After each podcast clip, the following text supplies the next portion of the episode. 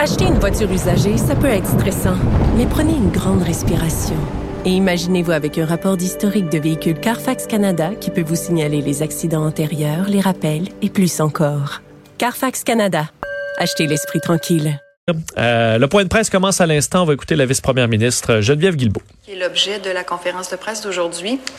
Je voudrais commencer en euh, ayant un mot pour la famille de Romy et Nora, dont c'est les funérailles aujourd'hui. Donc, simplement offrir, en mon nom personnel, au nom de tout notre gouvernement, nos plus sincères condoléances aux familles de Romy et Nora.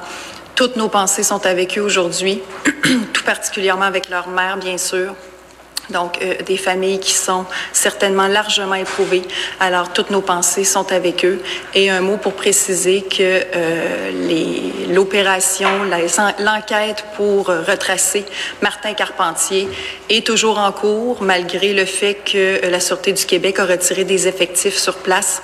Sachez que tous les efforts continuent d'être déployés pour retrouver Martin Carpentier. Ceci étant dit, euh, sur la situation sanitaire maintenant, donc, euh, je vais commencer en rappelant ce qui est une évidence, me direz-vous peut-être, mais quand même rappeler que euh, nous continuons de suivre toute la situation de la COVID-19 de très, très près, nous étant le gouvernement, étant la santé publique, évidemment. Donc, on continue de suivre le tout. Il faut dire que euh, ce qui nous intéresse particulièrement, ce qu'on surveille tout particulièrement, c'est euh, toute reprise de transmission communautaire du virus. En ce moment, la situation, elle est stable, elle est sous contrôle. Il y a eu une augmentation du nombre de cas positifs depuis un certain nombre de jours pour ceux qui suivent les statistiques. Donc, il y a eu euh, une certaine augmentation du nombre de cas positifs, mais euh, cette hausse-là a été observée en parallèle du fait qu'il y a eu aussi beaucoup plus de tests qui ont été effectués. Donc, plus de tests positifs, mais plus de tests qui sont effectués aussi. Par exemple, la semaine dernière, euh, on a effectué plus de 14 000 tests par jour. Il y a une journée même, on a dépassé les 15 000 tests par jour.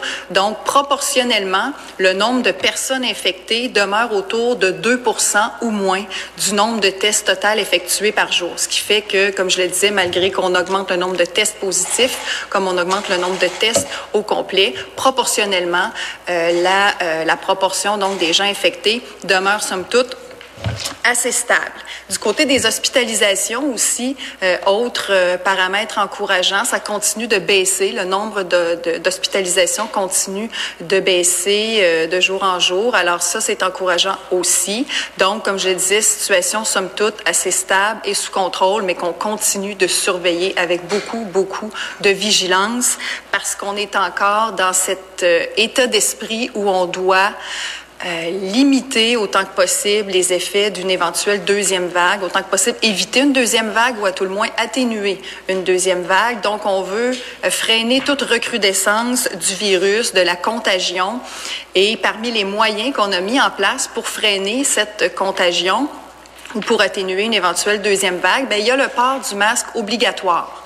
Donc, j'aurai un mot là-dessus aujourd'hui. Vous le savez, le masque, le port du masque est maintenant obligatoire dans les espaces publics fermés et dans les transports en commun. Donc, obligatoire depuis samedi dernier. Alors, comme c'est notre première intervention publique depuis cette obligation qui est en vigueur depuis maintenant trois jours, mes premiers mots seront pour remercier les Québécois.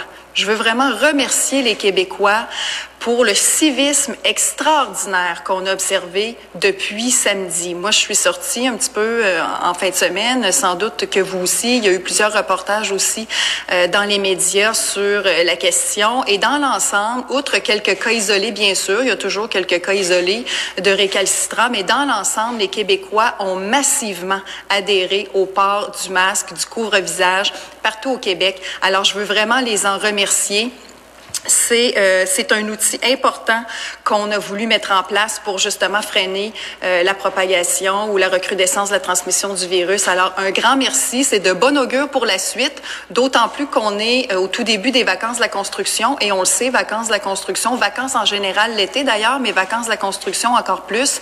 Il y a comme un brassage de population, là. il y a beaucoup de mouvements qui se fait entre les régions, les gens vont dans les campings, les gens vont un petit peu partout, vont se visiter. Alors on veut pas que ce brassage de population amène plus de contagion ou étende la propagation du virus. Alors, le couvre-visage devient un outil très important à cet égard et c'est très, très encourageant. Et euh, moi, j'étais fière de voir à quel point les Québécois ont adhéré, ont porté le masque et donc, je veux absolument les en remercier. C'est une bonne habitude qu'on doit conserver, qu'on va devoir conserver vraisemblablement pour un bout de temps. Donc, euh, habituons-nous et euh, donc continuons de porter le couvre-visage. Autre sujet aussi qui a fait euh, couler beaucoup d'encre, c'est la question des bars. Donc la réouverture des bars et par la suite, il y a eu certains incidents, souvenez-vous, euh, de gens qui se sont massés dans certains endroits dans les bars. Donc euh, des questions qui se sont posées. Mais c'est important de préciser que jusqu'ici, les cas qui sont effectivement reliés à la fréquentation des bars sont très circonscrits. Par exemple, à Montréal, il y a trois lieux qui ont été identifiés, trois bars qui ont été identifiés sur un total de 924 bars à Montréal. Donc, c'est peu. Euh, il y a au total quatre endroits qui ont été identifiés, d'ailleurs, dont trois à Montréal. Alors, c'est somme toute très peu et, euh, comme vous le voyez, c'est assez bien ciblé. Donc, c'est pour ça que je dis que, somme toute, le nombre de cas euh, liés au bar est assez circonscrit. Là encore, c'est grâce aussi aux Québécois qui ont répondu à l'appel quand on a demandé aux gens qui avaient fréquenté des bars d'aller se faire tester, d'aller se faire dépister. Euh, les gens ont répondu à l'appel, donc je veux les remercier aussi. C'est grâce à ça qu'on est capable d'avoir cette information-là, d'être capable de cibler justement les endroits où il y aurait pu avoir euh, cette, cette transmission. Il y a eu des petites euh, embûches au tout début. Là. Donc, on a fait cet appel-là, il y a eu euh, des files d'attente, il y a eu des délais. Des fois, ça a été difficile pour certaines personnes de pouvoir se faire tester, mais l'attente s'est résorbée, euh, les choses se sont placées et donc les résultats des tests, comme j'en ai fait état au début, on fait de plus en plus de tests et les résultats de ces tests nous rassurent. Donc, un grand merci. Il faut dire aussi qu'il y a plusieurs inspections qui se font dans les bars et ailleurs, dans les milieux de travail et dans d'autres endroits, mais entre autres dans les il y a plusieurs inspections qui se font. Et encore là, à l'exception de quelques cas, dans l'ensemble, les règles sont très bien suivies et surtout, euh, les propriétaires, les tenanciers de bars offrent une excellente collaboration. Donc, je veux les remercier aussi.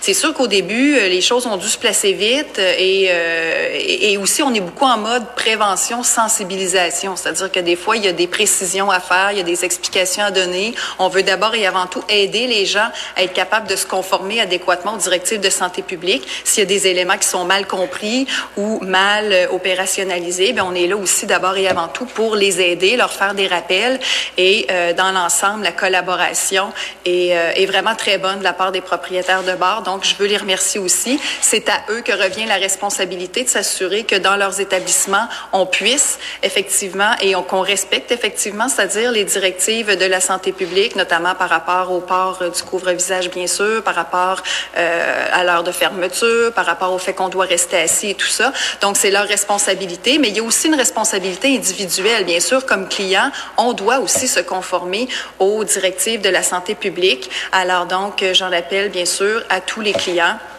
à tout le monde de mettre la main à la pâte et faire en sorte qu'on puisse respecter les directives de santé publique un petit peu partout. Là où le risque est plus élevé encore que dans les bars, à notre sens, c'est dans les rassemblements privés. Donc, je veux dire un petit mot là-dessus aujourd'hui. Les rassemblements privés, vous le savez, c'est pas nouveau, mais je vais le répéter quand même aujourd'hui. Les rassemblements privés, euh, et quand on dit privé, c'est soit chez vous à l'intérieur ou chez vous à l'extérieur, sur votre terrain à l'extérieur, ça vaut aussi. C'est 10 personnes maximum. 10 personnes maximum pour les rassemblements dans des maisons, des logements privés. C'est très important de respecter cette règle-là parce que euh, au fur et à mesure de, du déconfinement qui s'est opéré, on a été privés longtemps de notre monde, nos familles, nos amis. On était contents de les retrouver. Et là, avec l'été qui arrive, euh, les gens sont en vacances, ont peut-être plus de temps, plus d'envie, le beau temps, il fait clair, euh, il fait clair tard. Donc tout ça fait en sorte qu'on c'est plus propice à vouloir recevoir des gens, aller chez des gens aussi. Donc c'est très très important, s'il vous plaît, de respecter cette consigne-là, 10 personnes maximum chez vous dans les rassemblements intérieurs, parce que c'est là aussi qu'il peut y avoir un risque de propagation important dans cette reprise de contact avec euh, avec notre entourage, mais éventuellement aussi avec l'ensemble de la société. Il faut se limiter euh, aux modalités qui sont prescrites. C'est comme ça qu'on va être capable de refréquenter notre monde, refréquenter les gens qui nous entourent, reprendre un semblant de vie normale, et je place toujours normal entre guillemets parce que la, normalité telle qu'on l'a connue ne reviendra pas de sitôt.